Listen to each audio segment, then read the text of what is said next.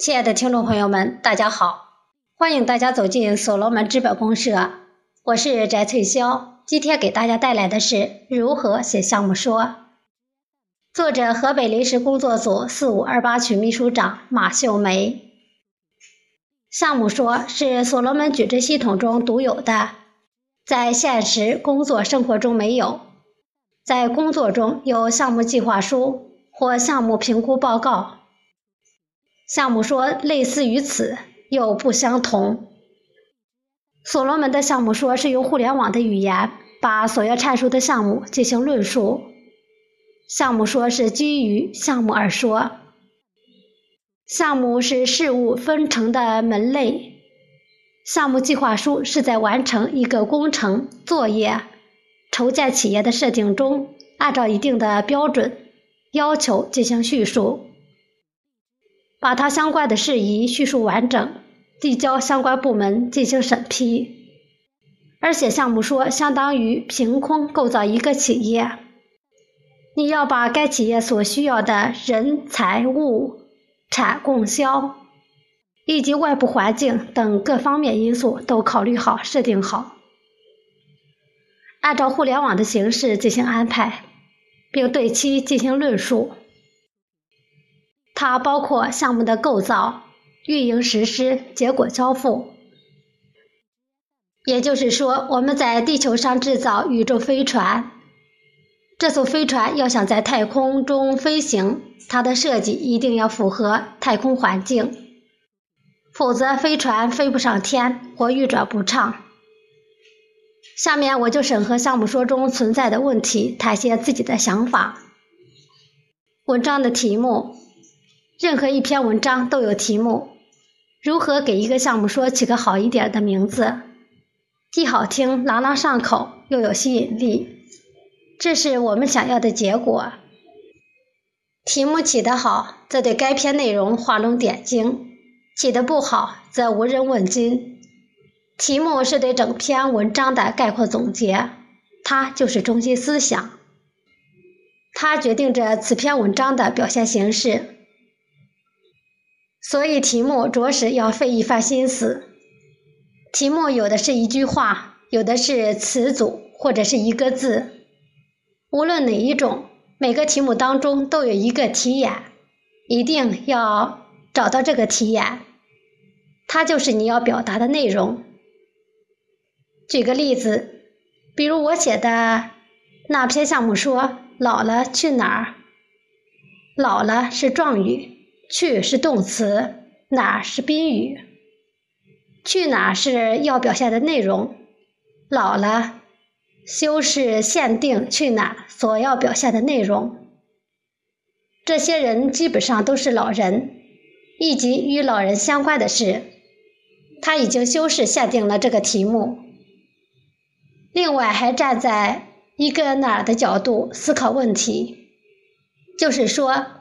从这个文章题目来看，它就是写老人、写尊老、爱老、养老方面内容。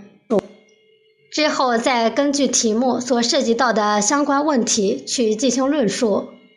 如何养老？去哪养？也是要表现的内容。用现实的方式或者用互联网的形式去养，内容由自己定。再比如。谈天说地聊手机，手机是题眼，主题是写手机。如何去表现手机呢？就是采用聊的方式，漫无边际的去聊手机。所以这个内容的题目就相当宽泛了，写起来余地就大。题材，题材，题材是构成文字和艺术作品的材料。是作品中具体描写的生活规律和艺术现象，如王杰的《雨过山村》这篇文章，是描写山村雨后农家劳动生活情景。简言之，你写的内容是农村方面的、部队的、企业的、科幻的、学生的等等，这叫题材。在项目说中，可以说是你要写哪个行业的内容。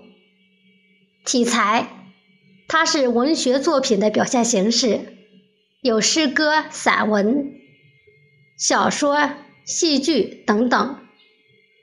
项目说一般采用的方式是论述的形式，或夹叙夹议。创客说它一般是感想说。有写诗歌的项目说没有。如何把干巴巴的项目说写得有声有色，吸引大家？那就看你选择的表现形式。你认为哪一种表现形式最适合表达此篇项目说，你就采取哪一种。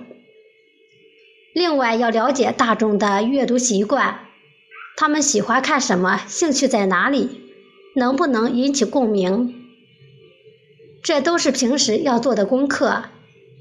再者，内容和形式要统一，好的内容一定要有恰当的表现形式。就是说，金戒指一定要装在漂亮的展示盒内，而不是放在塑料袋内。项目说的内容，比如有的项目说写的像广告语，有的写的像产品介绍，有些项目说把该项目所涵盖的内容、产地、功效、运行模式、管理方式等等都写出来。就是没用互联网思维，写的再多也没有用。还有的不是用自己的语言去写，摘录、堆砌，这个就不是项目说。那么项目说究竟包含哪些呢？该项目的行业背景，就是说在写项目说的时候，一定要把项目说的行业背景交代清楚，要简明扼要。该项目的生存环境、项目的内容、项目现阶段发展状况都要叙述清楚。行业痛点，行业痛点是要自己用心去找，一定要找到此行业为什么不能顺利发展及影响它顺利发展的原因，要找准确。如果你对该行业不了解，你就难以找到行业痛点，或者说行业痛点找的不准。业内人士一看就觉得你说的不是那回事儿，影响你项目的说服力和可信度。搭建互联网平台的构想，就是把你搭建互联网平台这个想法写出来。为什么要搭建这个平台？搭建这个平台是要解决什么问题？达到什么效果？项目构建，就是对你所构建项目平台的论述。在你这个平台上，它包括什么？你要详细清楚的介绍。也就是说，要把极客、创客、微客、资本公社、数字引擎、普惠金融之间的关系，结合你的项目叙述清楚。也就是说，创客包括哪些企业和人，对应的位置在哪里？微客包括哪些企业和人？对应的位置在哪里？极客是谁？位置又在哪儿？三客之间形成闭环回路的同时，又有三种流形成，即创客到极客间的资本公社，创客到微客之间的数字引擎，从极客到微客间的普惠金融。它们相互叠加，形成互联网矩阵系统，点对点传输。它符合产业互联网的逻辑，达到你中有我，我中有你，让供需双方共同融入这个平台，协同共生。互联网思维的论述，它是对所学互联网思维知识的应用，是构造互联网项目的关键点所在。互联网思维有十七种，究竟用哪一种？要看文章涉及到哪种就用哪种，没有固定的模式。价值与价格分离，现实社会中，价值和价格是不能分离的。在市场经济条件下，价格围绕价值上下波动，而互联网极客平台因为社会化参与运作。使得平台的价值从一开始就很值钱，参与的人多，信用值就高。应用的人多，平台的价值就会增大。价值是平台的虚拟部分，价值部分的产生还是效用不断叠加而产生的。比如一套住宅楼周围有学校、医院、市场、商场、车站等配套设施，该住宅楼就会很值钱。如果没有这些，它的价值就会降低。价格是指在构造这个虚拟平台时所花费的货币的部分。价格部分相对于无数的应用者和运营者来说是非常小的，甚至可以忽略。你所构造的平台一定要价格与价值分离。我们要的是价值的部分，是基于人的层面而产生的社会化分析与参与。互联网平台是社会型企业，企业通过平台机制进行参与，通过社会来完成创客微客的吸纳。在这个过程中，他们之间的连接通过数字资产实现，他们的行为通过信用值来体现，不讲信用的无法立足。这里的管理由立体转为平面，用机制说话。他们都在为自己打工，参与系统的内生性迭代，自洽生态位，增信赋能。在这个系统平台里面，每个参与企业之间，自己是主体，同时又是别人的补充。你中有我，我中有你，产生粘度。在运作过程中，彼此效用叠加，实现增信赋能。边际效用递增，边际成本递减。它是社会型企业，由于它的无边界性，在过临界点之后，每增加一位创客，它的边际成本会融化在平台里，而边际效用会随着时间的推移不断的叠加，达到越用越值钱。用户价值思维，协同共生思维。发现人与世界的连接，互联网极客平台以人的需求为出发点，找出共性，大家共同做事，重视个性，提供定制化服务，实现每个人的愿望，创造大家与世界的连接，释放社会隐形资源，广泛就业，参与分享体验，行业覆盖思维。互联网极客平台因为是社会型企业。参与人数众多，充分利用社会闲散人员、土地、房屋，根据大众的需求重新创造社会价值，既扩大了就业，又释放了社会隐形资源，激发了相关产业的产生发展。如何运作？系统内反复优化，资源最佳配置。互联网极客平台是以该产业为依托。带动相关企业共同发展的平台，为天下人打造一个需求平台。它所涉及到的方方面面的企业，以人的需求为导向，在平台上进行优化配置，一对一、一对多的相关匹配。只要输出相关需求，系统自动生成所需内容，不断反复优化，直至合理。还包括项目的市场性、资金支持、资源的优化配置、构建虚拟资产，这些都需要详加论述。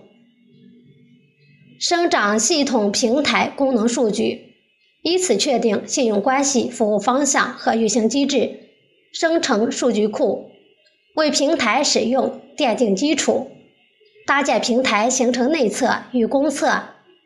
在运作时，首先要进行内测。发现不足，不断更新升级，然后再进行公测，开放系统平台，达到临界点直接引爆。组织系统内部分社会化运营机构进入系统，构建虚拟资产，进入正常运行状态。互联网平台内与系统项目之间，各自在自己的生态位上发挥作用。它会吸引更多的企业走进这个平台。财富在哪？业务收入收入来自于除免费部分外提供的各项服务。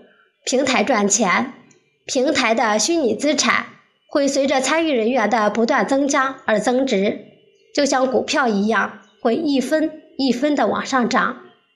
它的信用值也会不断的增加。前景展望，根据你所论述的内容进行合理的前景展望，也就是未来的构想。